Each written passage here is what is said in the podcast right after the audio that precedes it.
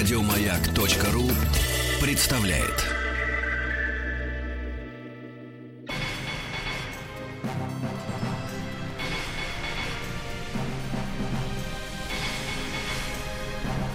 Собрание слов с Ариной Холиной.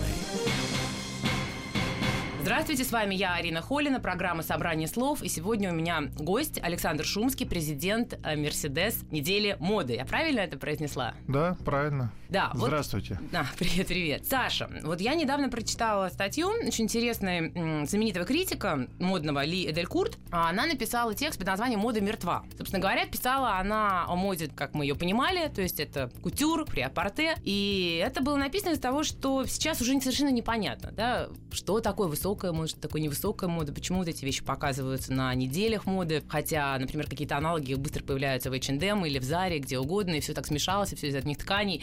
Вот ты что думаешь по поводу этой точки зрения? Ну, такие статьи пишут уже лет 15, Мгм. как минимум. Мне кажется, я первую такую статью прочитал еще давно-давно. Но на самом деле э, мода не не мертва, просто индустрия трансформируется. Трансформируется она следующим образом. 20 лет назад все было четко поделено. Было от кутюр, было прет-а-порте, и были всякие мелкие бренды массовые, которые были, может быть, даже и не мелкие, но тем не менее жили своей жизнью. Потом а, появилось такое понятие, как fast fashion. В Италии это называется пронто мода, во всем мире fast fashion это быстрая мода, когда появились ритейлеры, то есть производители и продавцы, ну, у которых вещь от эскиза до полки проходит, ну, не знаю, 2-3 недели. То есть это очень быстро. Соответственно, эти бренды стали брать все самое лучшее с больших подиумов, интерпретировать это, попросту говоря, копируя в дешевых тканях и выпускать на рынок. Вот эти fast fashion бренды, они очень сильно изменили всю структуру всего модного бизнеса. Соответственно, сейчас даже большие бренды делают уже не две коллекции, как делали в 90-х или 80-х, тем более. Две коллекции в год, весна, лето, осень, зима. Они делают, не знаю, 6 коллекций, 8. Есть пре-коллекции, есть круизные, есть то, все, пятое, десятое. Даже это касается люксовых брендов. Да, вот мне кажется, при- перебью на секунду, что недели моды, они, в принципе, не заканчиваются. Только закончился какой-нибудь э, летний показ э, в Лондоне, и тут же раз э, не успели все выдохнуть, уже начинается снова какой-нибудь кутюр в Париже. Не, недели моды, они тоже трансформировались, потому что недели моды раньше служили совершенно четко вот этой сезонностью, то есть была осень-зима, весна-лето. Сегодня недели моды, они являются ну, таким, наверное, градообразующим предприятием для дизайнеров. Это промо-мероприятие. Просто рекламная кампания у какого-нибудь бренда проходит раз в год, а вот у фэшн-бренда она формируется вокруг вот этой сезонности и проходит два раза в год. И показ это, по большому счету, элемент маркетинговой стратегии, маркетинговой, потому что никакой коммерческой связи, как это было раньше, вернее, связи с коммерцией, которая была раньше, когда приезжали байеры, что-то заказывали прям с показа, зарисовывали, этого уже нету. На самом деле это все подчинено средствам массовой информации, а сейчас еще и интернету, и блогерам и так далее. И задача как можно громче о себе заявить, как можно больше сгенерировать публикаций, реп- репостов, перепостов, э, публикаций в Инстаграме и так далее и тому подобное. То есть это промо. И э, недели моды, их сезонность, она во многом стала условной. Это, конечно, не касается больших недель моды, не касается Парижа, Милана, не касается, естественно, России, потому что у нас холодно, и у нас есть осень-зима а, в своем натуральном выражении. Но, например, в Индии неделя мод тоже проходит два раза в год. Они тоже их называют осень-зима. Какая там осень-зима в Мумбаи? Я прошу прощения. Я просто к тому, что стираются грани, но при этом неделя моды остается два раза в год. Это, по большому счету, дань традиции. И большое количество дизайнеров, те, которые работают в этом премиальном сегменте во всем мире, недели моды, они, по сути, являются их дедлайном. То есть, ну, если привести аналогию с медиа, люди делают журнал, у них есть дедлайн, каждый месяц выпускать журнал или каждую неделю выпускать журнал. Нужно сдать материал до такого-то момента, потом они выйдут в свет. Собственно говоря, неделя моды такой глобальный журнал для дизайнеров. То есть они должны сделать коллекцию для того, чтобы представить в определенный момент. Потому что если бы недели моды не было, многие дизайнеры говорят, ну я бы тогда творил, наверное, бы не полгода, а, не знаю, 8 месяцев.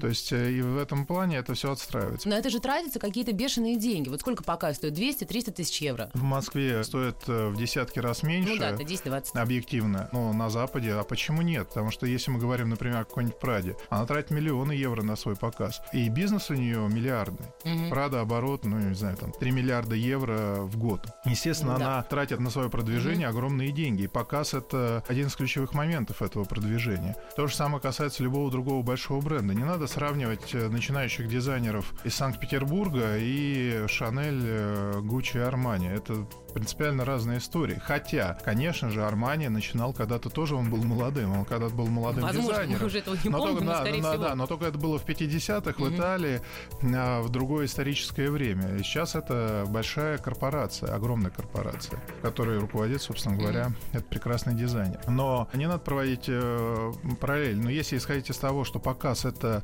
промо-мероприятие для дома моды, и все делается для этого, то, естественно, они тратят деньги на рекламу. Они могут потратить деньги на баннеры в интернете, на полосы в журналах, а могут пока тратить деньги в том числе и на показ. Это все работает на э, увеличение популярности, на привлечение новых клиентов, на улучшение знаний об этом бренде. Собственно говоря, показы ради этого существуют во всем мире. Да, ну вот смотри, немножко в прошлое, там какой-то год э, Лоран выпускает коллекцию в русском стиле, эта коллекция становится сенсацией, все падают в обморок, э, делает его еще более популярным дизайнером. Сейчас вот уже перелопатили все ближайшее прошлое, 40-е, 50-е, 60-е, такой стиль клеш, не клеш, в облипочку, в стиле рок.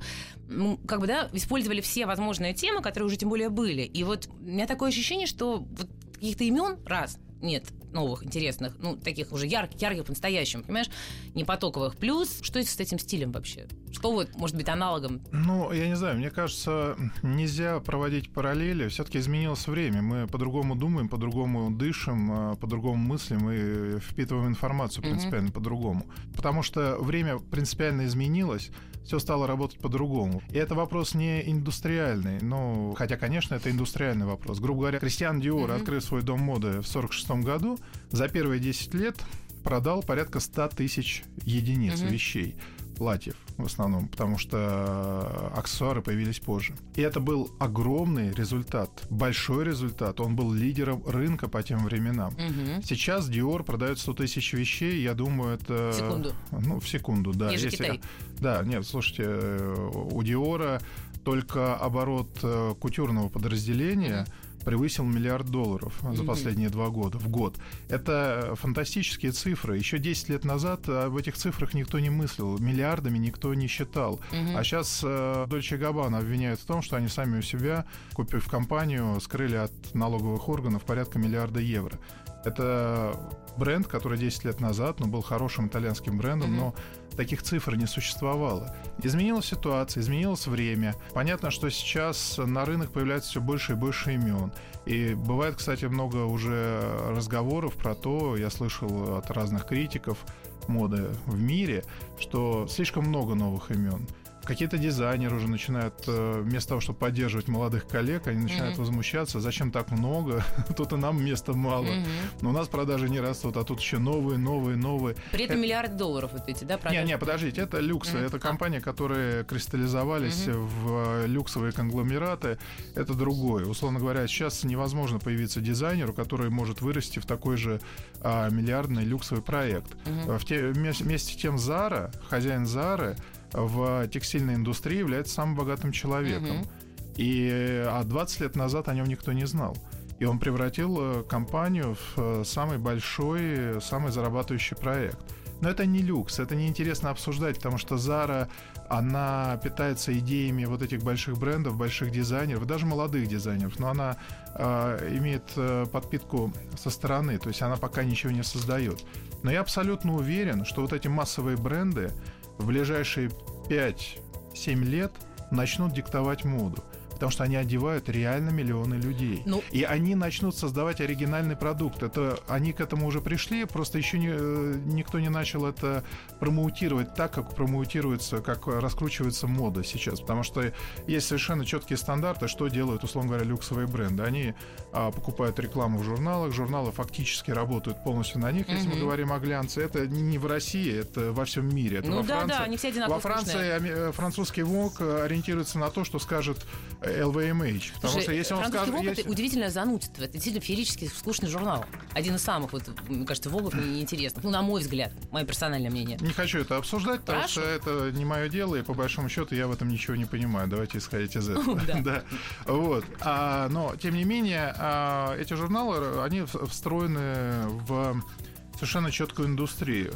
В эти журналы пытаются просачиваться масс-маркетовые бренды, средние бренды. Какой-нибудь Манго дает рекламу в такие журналы. H&M навалом. H&M Навалом. навалом. Но пока H&M использует большие имена со стороны для того, чтобы войти в эту индустрию.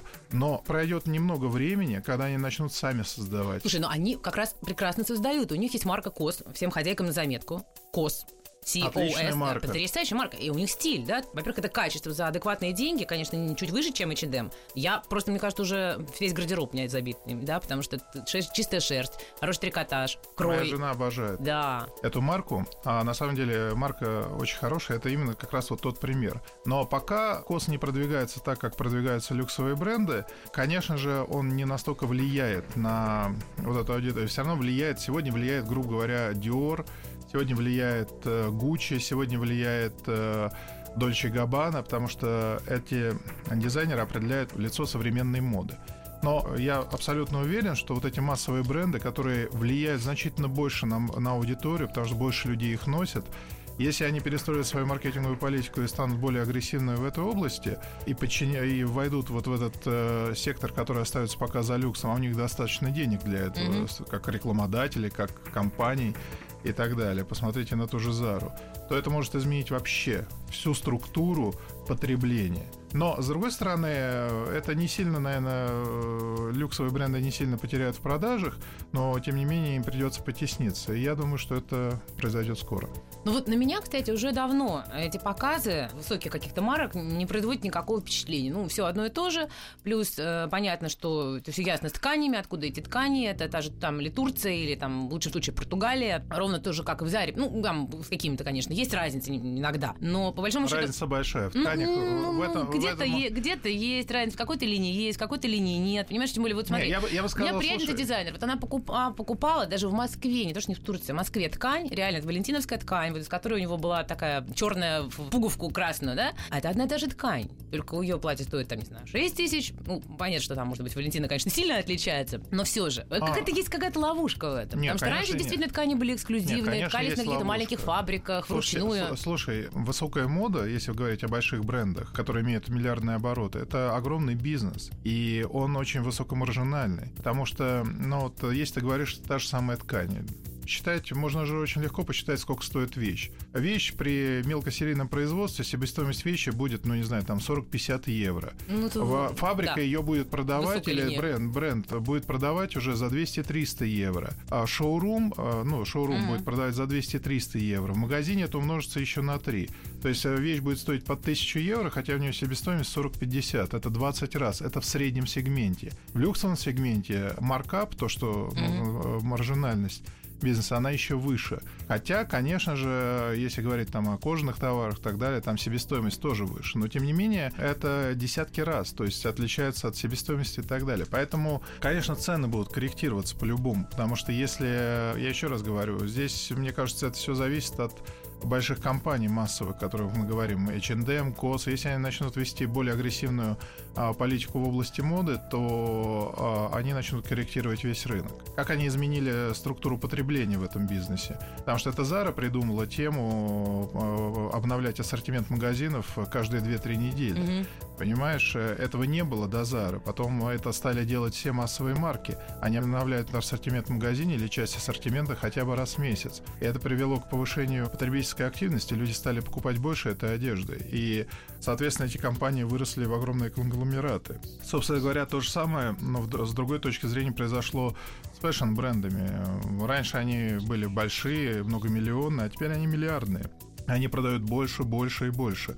Оборот Прада увеличился за последние 3-4 года примерно в два раза. В два Мгм. раза. То есть было полтора миллиарда, стало 3 миллиарда. То есть, Ну, общем, сумасшедшие наркотиками, тр- деньги. наркотиками же торговать невыгодно, надо Мне торговать кажется, да, одеждой. мода, мода, она значительно более выгодная, как мне кажется, если судить по открытым источникам. Сейчас мы прервемся на мгновение, не уходите от нас. Арина Холина и Александр Шумский. Арина Холина и ее Собрание слов. Я Арина Холина и мой гость Александр Шумский, президент Mercedes э, Fashion Week, недели моды Mercedes. Саш, вот мы говорили о том, как развивается современная мода, журналах, которые ее как-то промоутируют. И вот сейчас такое у нас уже несколько месяцев, ну, последний месяц, сенсационное назначение. Ксения Собчак перешла э, в журнал «Официель». Вот скажи мне, у тебя есть ощущение, что журналы модные, современные, глянцевые, что они у них есть какой-то смысл. Вот у меня почему-то, знаешь, сейчас столько блогеров, столько сайтов в интернете. Я практически перестала их читать при всей моей бывшей к ним любви. Ну, начнем с официэля. Мне кажется, что назначение Ксении Собчак главным редактором журнала «Офисель» — это хорошая новость. Uh-huh. в первую очередь для Ксении Собчак. У меня такое ощущение, что это такое для нее exit strategy, что называется, это стратегия выхода из, условно говоря, политической ситуации. Uh-huh. Потому что понятно, что из «Офиселя» сделать э, политический вестник просто невозможно. Потому что журнал имеет историю более ста лет, это один из столпов французской моды, который был официальным журналом э, Федерации от кутюр. А, поэтому он и официель, собственно говоря. Конечно. А там есть долгое название по-французски, угу. я не очень понимаю. Но тем не менее, там большая за этим стоит э, история, связанная с угу. французским кутюром и так далее. Поэтому, конечно же, это такое смещение акцента. Другой вопрос, что в современной ситуации у журналов сжимается очень сильно поле. И, конечно же, интернет выдавливает аудиторию молодая аудитория не идет э, в глянец. Это ситуация во всем мире. Понятно, что э, средний возраст, наверное, читателей глянца, если мы не будем смотреть э, заказные исследования, он должен увеличиваться, потому что это все равно люди, которые хотят иметь тактильное ощущение, mm-hmm. хотят перелистывать, им нравится смотреть. Молодая аудитория хочет все смотреть на экране своего телефона, даже не компьютера, потому что есть другой тренд, когда весь, весь трафик переходит в мобильные телефоны, ну, да. и уже сегодня весь, там более половины трафика мирового интернета — это смартфоны. И, собственно говоря, это тоже то, что будет влиять. С третьей стороны, произошла такая вещь. Если воспринимать вообще всю глянцевую прессу как некое продолжение люксовой индустрии или индустрии, фэшн-индустрии, да, потому что они работают на рекламодателей. В принципе, так или иначе, контент этих журналов, а с 2008 года уже почти на 100% во всем мире зависит от рекламодателей. Mm-hmm. До этого еще они играли в э, поиск новых имен, а сейчас это все меньше, меньше и меньше. Это не российская тенденция, это тенденция в США, это тенденция во всем мире. Конечно, блогеры, фэшн-блогеры, они очень сильно потеснили, потому что, как ни странно, аудитория фэшн-блогеров, она очень активная и очень высокая. И если взять, например, топ-10, первую десятку блогеров вообще mm-hmm. в Соединенных Штатах, там как минимум 3-4 человека будут так или иначе связаны с модой, с лайфстайлом и так далее. Соответственно, эти люди стали очень влиятельны. В какой-то момент, если посмотреть на всех этих блогеров, их всех точно так же купили рекламодатели. Mm-hmm. Теперь все эти блогеры делают совместные проекты, инстаграмеры, они mm-hmm. делают совместные проекты с Луи Виттоном, с Диором, с Гуччи. Они работают практически уже на эту индустрию. То есть, на самом деле, поскольку это большой бизнес, люди сделали совершенно правильный, умный шаг. Они вот эту всю интернет-прослойку, они ее фактически купили на корню. И сегодня вот эти все фэшн-блогеры, которые себя демонстрируют, которые что-то описывают, они так или иначе заведены на люкс. Но что греха таить, большое количество девочек, они мечтали об этом. И они начинали этим заниматься для того, чтобы попасть, условно говоря, на показ Ральфа mm-hmm. Лорена в какой-то момент. Ну, да. И вот они попали. И не только попали, но еще и бренд э, уже не только им вещи присылает, но и делает с ним проекты, платит им деньги и так далее. То есть произошло примерно то же самое с этой аудиторией, что произошло с глянцем много-много лет назад. Ну, нормальная ситуация. Другой вопрос, что аудитория, которая идет за этими инстаграмерами, блогерами и так далее, она может в какой-то момент э, это почувствовать. А эта аудитория уже другая. Она мобильная, она по-другому по-другому все это воспринимает. И если вот это фальш и слишком много люкса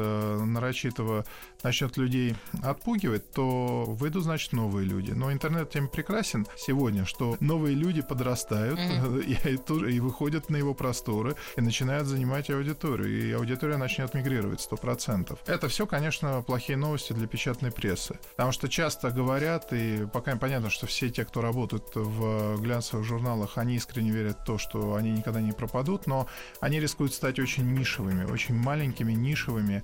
И как только они перестанут э, влиять на покупательский спрос, рекламодатели оттуда уйдут. И не знаешь, будут это поддерж... да. поддерживать. Вот ну, тут, понимаешь, такая история, да, что ну, я думаю, что ты тоже представляешь себе, насколько нужно делить заявленную аудиторию, да. Я не представляю, я, я представ... знаю. Я, да, но я тоже прекрасно знаю, насколько нужно делить и какие примерно рамки у этих настоящих читателей, там, которые покупают действительно глянец особенно сейчас. И вот меня поражает консерватизм тех же рекламодателей и тех же, там, хорошо, издателей, которые издатели не хотят делать ничего интересного, потому что они полностью легли под эм, рекламу, а реклама почему-то консервативно упирается вот именно, что вот дайте нам бумагу, да? И, э, мне кажется, это какой-то, знаешь, как клинч такой, как в спорте. Ну, опять же, надо все-таки исходить из того, что большое количество вот этих рекламодателей, они консервативны по своей сути. Это маленькие, небольшие компании, которые управляются... Правда, маленькая компания подожди, подожди, подожди. Прада — это другой вопрос, потому что Прада, Диор и так далее, они первые открыли онлайн-сторы, они первые начали торговать mm-hmm. через интернет. Они разрабатывают, у них достаточно денег разрабатывать все. Просто на сегодняшний момент глянцевая пресса или там журналы всем известные, международные,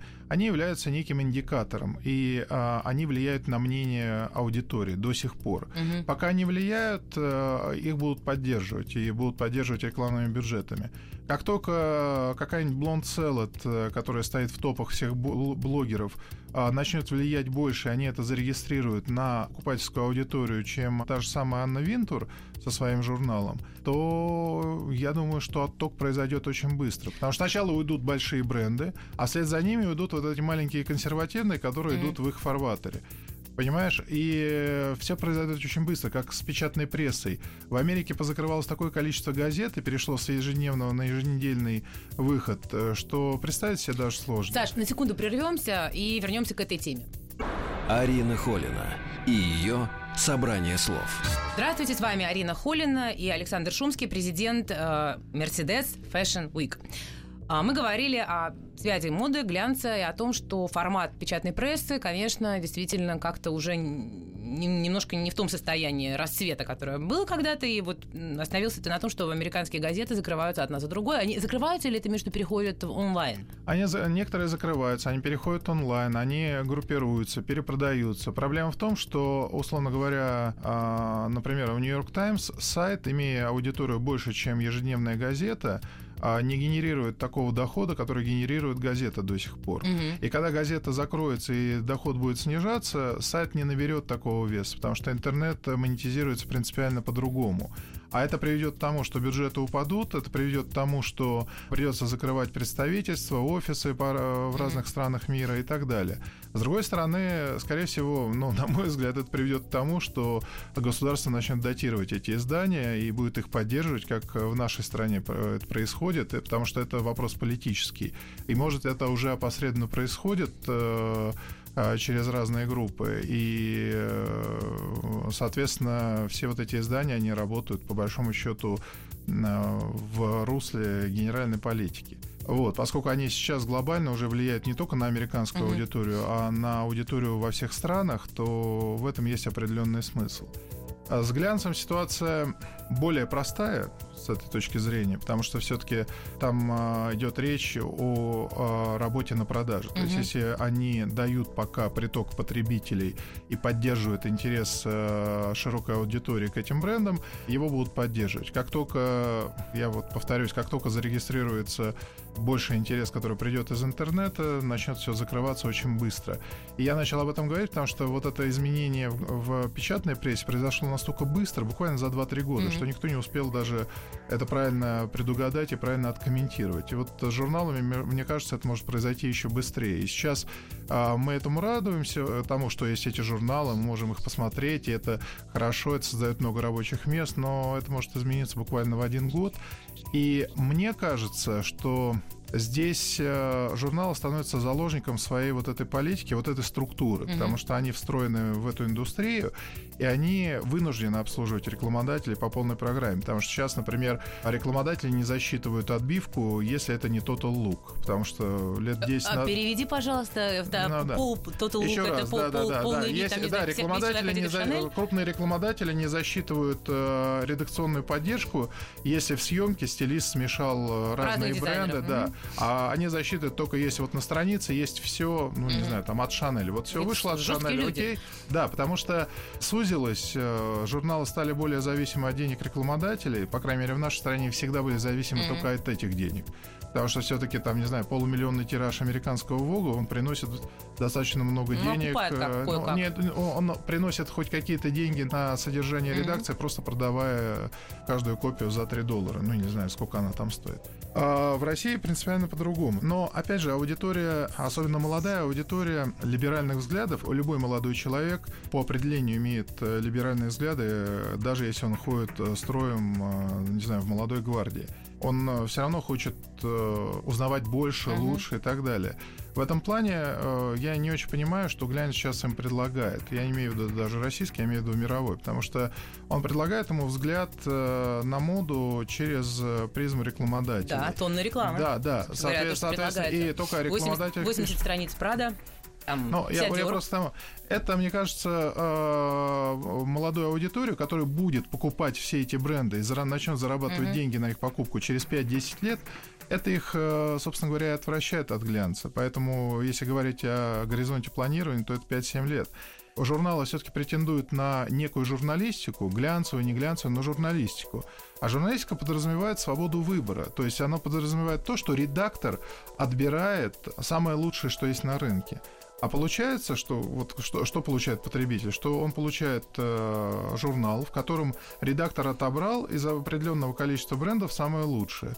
Ну и, в принципе, перемешал, и во всех журналах идет одно и то же. И в этом э, для потребителя кроется э, неприятная вещь, потому что он-то рассчитывает на то, что ему редактор отбирает самое лучшее, а редактор отбирает из того, кто заплатил деньги. Ну, ну де-факто. Ну да. Вот, соответственно, аудиторию это не может не напрягать, и рано или поздно аудитория будет откатываться. Еще раз говорю, что та аудитория, которая привыкла держать журналы в руках, она останется, она будет их листать, будет их покупать.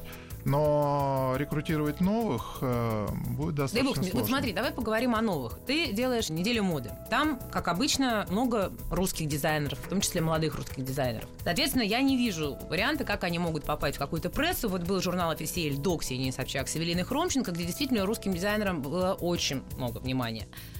И теперь у нас кризис, когда труднее магазинам закупать иностранные марки. И вот сейчас все стали вдруг обращать внимание уже серьезно, да, уже не просто, ой, там, поглаживаю по голове, да, хороший мальчик, молодец, шьешь свои штаны, ну и дешей. А все-таки как-то они стали думать, эти магазины, чтобы покупать русские марки, и, в общем, они суетятся и покупают. Вот сейчас ты думаешь, как-то это повернется в сторону все-таки уже, ну, хоть не индустрии, но бизнеса. Ну, э, ты знаешь... Э, Русская мода, в смысле. Да, я, я бы сказал так, что магазины покупать русских готовы уже 10 лет. Угу. Вопрос только в том, что, к сожалению, многие наши дизайнеры не готовы соответствовать представлениям магазинов о прекрасном. Срывают поставки. У каждого магазина, если ты поговоришь с любым э, главным байером любого угу. бутика в городе Москве или Санкт-Петербурге, каждый тебе расскажет кучу историй про известные и неизвестные имена, когда да, понравилось, заказали, mm-hmm. не привезли а, бракованные вещи, плохо отшили, не привезли вовремя, привезли через два месяца после того, как должны были, то есть, по сути, к распродаже. Вот все-таки магазин это торговля. Ну, конечно. Да, конечно, магазин на, на Красной площади, ГУМ, он торгует определенного рода товарами, а ЦУМ торгует определенного рода товарами, а Инсити торгует чем-то попроще, но тем не менее это торговля, должно продаваться. А если у тебя нет товара вовремя, ты не можешь продавать, соответственно, ты несешь убытки, потому что содержишь эту торговую площадь. И это мало кто понимает, что по большому счету ЦУМ готов был покупать или продавать русских дизайнеров э, ну, с момента, как э, магазин перешел к Меркури.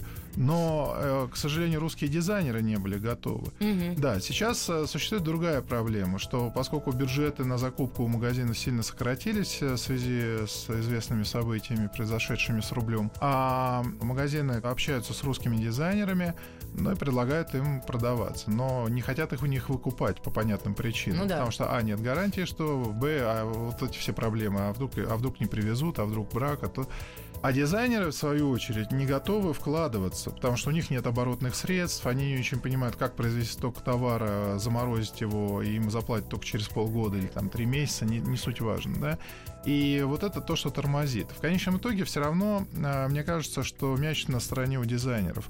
Возможностей сейчас стало больше. Этот кризис открывает большие возможности да. для русских марок войти в любые торговые сети. И более того, а, торговые сети готовы с ними работать. Но эти марки должны соблюсти ряд условий для того, чтобы работать э, с крупными ритейлерами.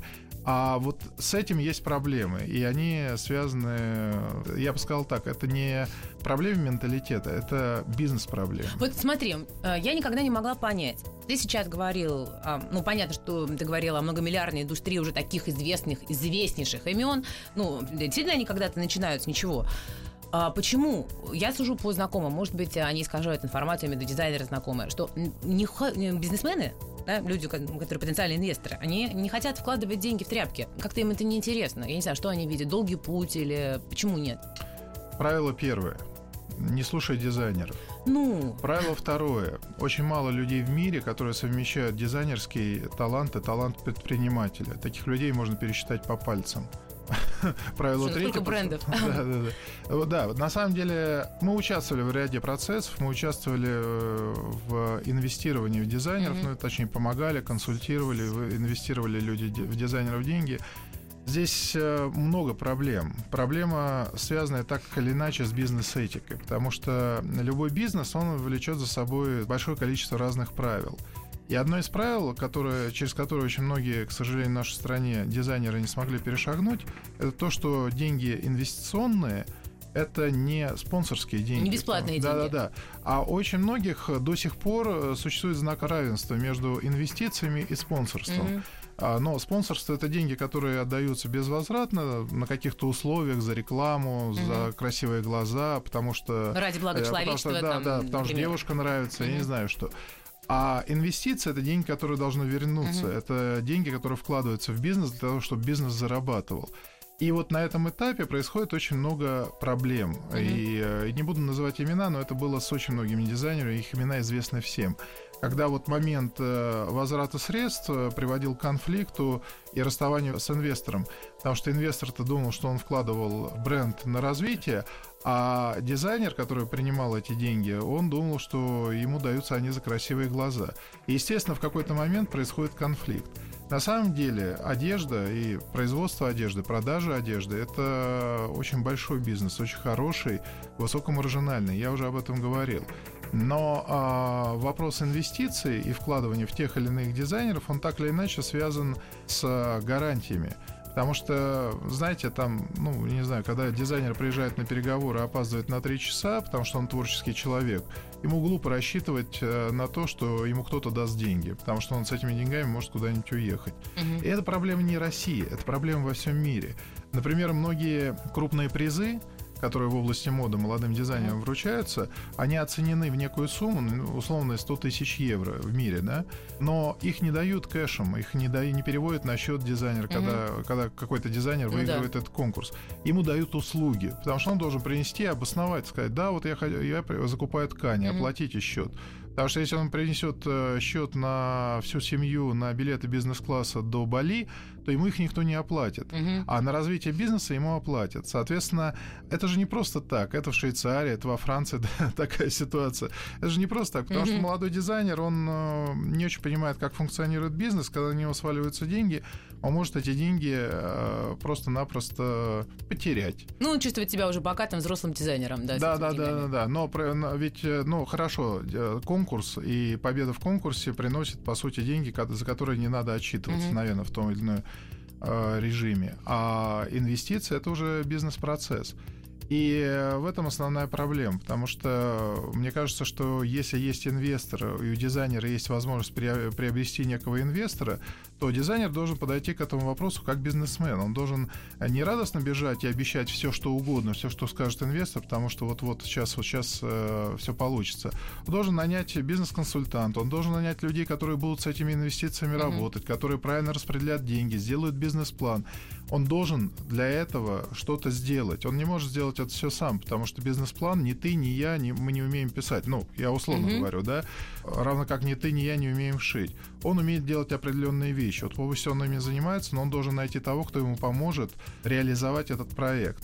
И когда самые успешные дома моды на нашем рынке, они как раз связаны с тем, что там есть... А какие у нас самые успешные дома? Ну, я не хочу называть имена, ну, потому что я кого-то назову, а кто-то обидится, что его не назвал, потому что я забыл. Это не важно. Есть несколько успешных проектов, которые хорошо работают, которых растет от года к году mm-hmm. оборот, но э, так или иначе это связано с хорошим директором в этом проекте. Когда есть хороший грамотный директор, то он вот эту творческую силу может э, правильно монетизировать. А когда директора нет, то можно потратить э, десятки миллионов долларов и ничего не заработать. И это основная проблема, связанная как раз с бизнес-процессом. Мы прервемся на мгновение и вернемся к вам. С вами Арина Холина и Александр Шумский.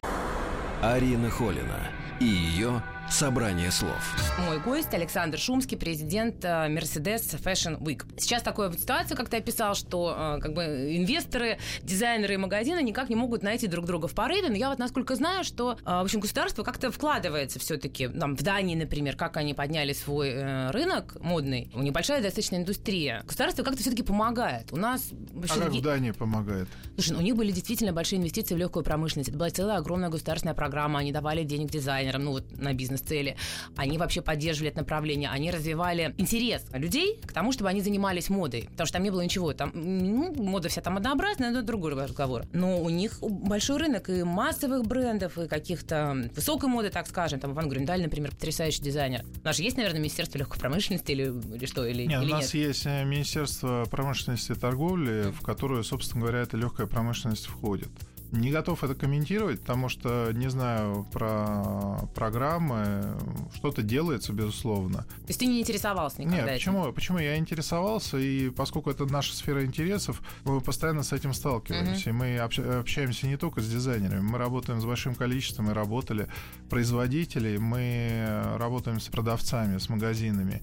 И мы пытаемся всегда выстроить эту цепочку, потому что у русских дизайнеров есть главная проблема. Проблема, связанная с производством. То есть отшить 10 вещей они могут в своем mm-hmm. ателье, грубо говоря, но отшить 100 вещей это уже проблема, потому что надо идти куда-то, где-то заказывать, есть контроль качества, не хватает квалификации, бла-бла-бла. Но потом, когда ты это произвел, нужно продать. И я еще раз говорю, что вот по моему мнению, сейчас очень большое количество компаний, которые торгуют одеждой, магазинов, они готовы работать с русскими дизайнерами, они хотели бы работать с русским дизайнером, потому что это проще и даже хорошо, потому что если одежда продается, когда ты продал какие-то артикулы, ты можешь всегда дозаказать, потому что когда ты купил это в Дании, дозаказать при, э, получится только через mm-hmm. полгода. А здесь это можно сделать проще, и в том же самом ЦУМе русские дизайнеры, у которых есть там корнеры, они довозят вещи, там что-то продалось, они могут довести, mm-hmm. и процесс идет постоянный. Это вопрос из серии, что первично, курица или яйцо, кто должен на этот процесс влиять. Государство не может на этот процесс влиять, и государство не может обучить дизайнеров заниматься бизнесом. При том, что в России есть большое количество одежных брендов, которые имеют русские корни. И обувных брендов. Карло Пазолини, тоже Инсити, та же Села. Это все компании, за которым стоят российские предприниматели. Поэтому говорить, что у нас никто не умеет этим заниматься, это по меньшей мере а, ну, э, преувеличение. Пластинин тоже, в общем, да, совсем другого бизнеса, да. Да, Кира Пластинина. Вот Слушайте, 300 магазинов да? успешно работает. Конечно, кризис э, создает проблемы, потому что большая часть продукции шьет продается в Китае, соответственно, себестоимость выросла, но, тем не менее, они наверняка с этим справятся. То есть все возможно, если подходить к этому как к бизнесу, а не только как э, к самовыражению. А государство в этом плане должно создавать определенные условия для развития. Поскольку у государства есть э, план повышения конкурентоспособности всего, что производится в России, легкая промышленность однозначно является частью этого плана. Но есть определенная проблема, связанная с тем, что, например, наша текстильная промышленность вся была развалена и практически у нас э, ткани не производятся. Mm-hmm. На бывших ткацких фабриках э, функционируют бизнес-центры. И никакой русский ситец ивановский уже давно не производится, никакой шелк и так далее. А это была огромная индустрия. Слушай, они были хороши вот за хотя бы советский период, эти ткани? То, что я помню в магазинах, выглядело это неубедительно. Не-не, это и выглядело неубедительно, потому что ты это вспоминаешь совершенно в другое историческое время. И, понимаешь, если бы ты сейчас эти вещи увидела, эти ткани, то ты по-другому это воспринимала. Ну, скажем так, у тебя был другой набор для сравнения мнение. Сейчас мы э, участвовали в проекте э, «Русский ситец» несколько лет назад mm-hmm. в музее в Московском декоративно-прикладного искусства. Был большой проект, связанный с русским ситцем и так далее. И вот там были ткани, там это то, что в Советском Союзе производилось. Mm-hmm. То есть ее собирали из тех остатков, которые можно было найти понятно, что нового почти ничего не производится. И почему нет? Если говорить о ситце, он был достаточно качественный. Технологии шагнули вперед, mm-hmm. просто сейчас э, переоснащать нечего и нечем заниматься. Это, кстати, тормозит э, общую историю, потому что швейка вынуждена вывозить все сырье, ну то есть ткани, фурнитуру из-за рубежа. Соответственно, даже в России себестоимость растет. Но, наверное, с этим что-то будет происходить, потому что государство, наверное, будет развивать именно текстильную промышленность в первую очередь, потому что любой текстильный комбинат, производящий ткани, он с собой тянет э, рабочие места и швейной промышленности. Хотя есть примеры многих стран, где э, ткани никакие не производятся, а при том, что швейная промышленность — это очень большой и э, огромный сектор. Но... Знаешь, да, тут есть интересный момент, например, Португалия, которая была очень долгое время под диктатурой Салазара, у них там тоже все поразваливалось, а они в какой-то момент делали очень много тканей. Сейчас они пытаются восстановить это. И ткани у них были потрясающие. Трикотаж какой-то, вот одна фабрика там восстановилась, это невероятно что-то. Но, знаешь, тоже интересный метод работы. Значит, они выпускают даже какие-то коллекции, не только ткани, а тряпки. И вот, например, там, моя знакомая из магазина, она закупила одну коллекцию, я прихожу, говорю, а вот зима пришла? Он говорит, нет, не пришла, потому что я месяц не могу дозвониться им. Ну, да, знаешь, да. такой удивительный способ работы тоже. Ну, это не удивительно, это многие европейцы этим грешат. Иногда с китайцами даже так получается, потому что если им это не очень надо, то ты уже никому не дозвонишься. А в этом есть определенная проблема. Но, опять же, давайте говорить глобально. Если, у нас, если у нас развалились разные сектора промышленности, то государство в первую очередь будет э, поднимать те сектора, которые будут приносить максимальную прибыль. У Португалии ничего как легкая промышленность и рыбодобыча, собственно говоря, не осталось, что поднимать. Mm-hmm. И не было никогда. В России э, понятно, что там, не знаю, нефтедобыча, добыча полезных ископаемых, тяжелое машиностроение, то, чем, собственно говоря, Минпромторг и занимается э, очень активно. Легкая промышленность не даст такого большого прироста Прибыли, короче. валового продукта, который mm-hmm. может дать, условно говоря, тяжелое машиностроение.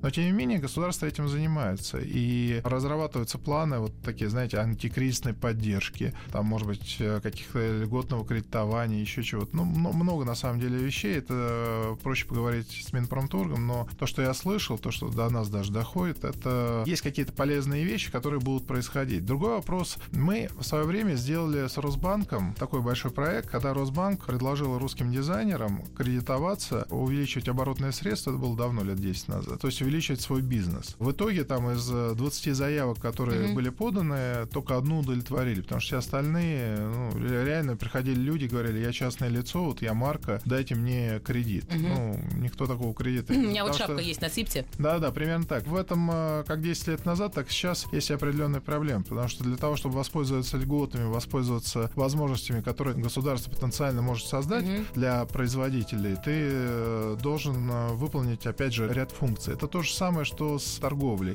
Любой дизайнер потенциально может договориться, как я представляю себе, с ЦУМом о том, что будет продавать там свою коллекцию. Но для этого он должен сделать хороший дизайн, хорошо себя позиционировать, наладить производство, взять на себя фактически поставку, mm-hmm. то есть иметь оборотное средство. Есть много вещей, которые он должен сделать, и тогда он, у него есть шанс. Другой вопрос, что дизайнеры не хотят. Они приходят и говорят, ну вот мы слышали, что там вот галерея Лафайет у всех выкупает, так и вы у нас выкупаете. Правильно, конечно, они выкупают, только они выкупают айсберг или, не знаю, там, Гуччи. Ну да. Э, Даже, прости господи, Майкл Курс. Да, да, да, вам нужно еще поработать, чтобы дойти до этого уровня. Да, Саш, у нас, к сожалению, закончилось время. Я хотела давно сказать вслух публично, что дизайнеры, дорогие, учитесь бизнесу. Перестаньте уже заламывать руки и относитесь к своей профессии серьезно, как к делу. Саша, огромное спасибо. Напоминаю, что в гостях был Александр Шумский, президент Mercedes Fashion Week. Спасибо, что пришел. Спасибо. Арина Холина и ее «Собрание слов». Еще больше подкастов на радиомаяк.ру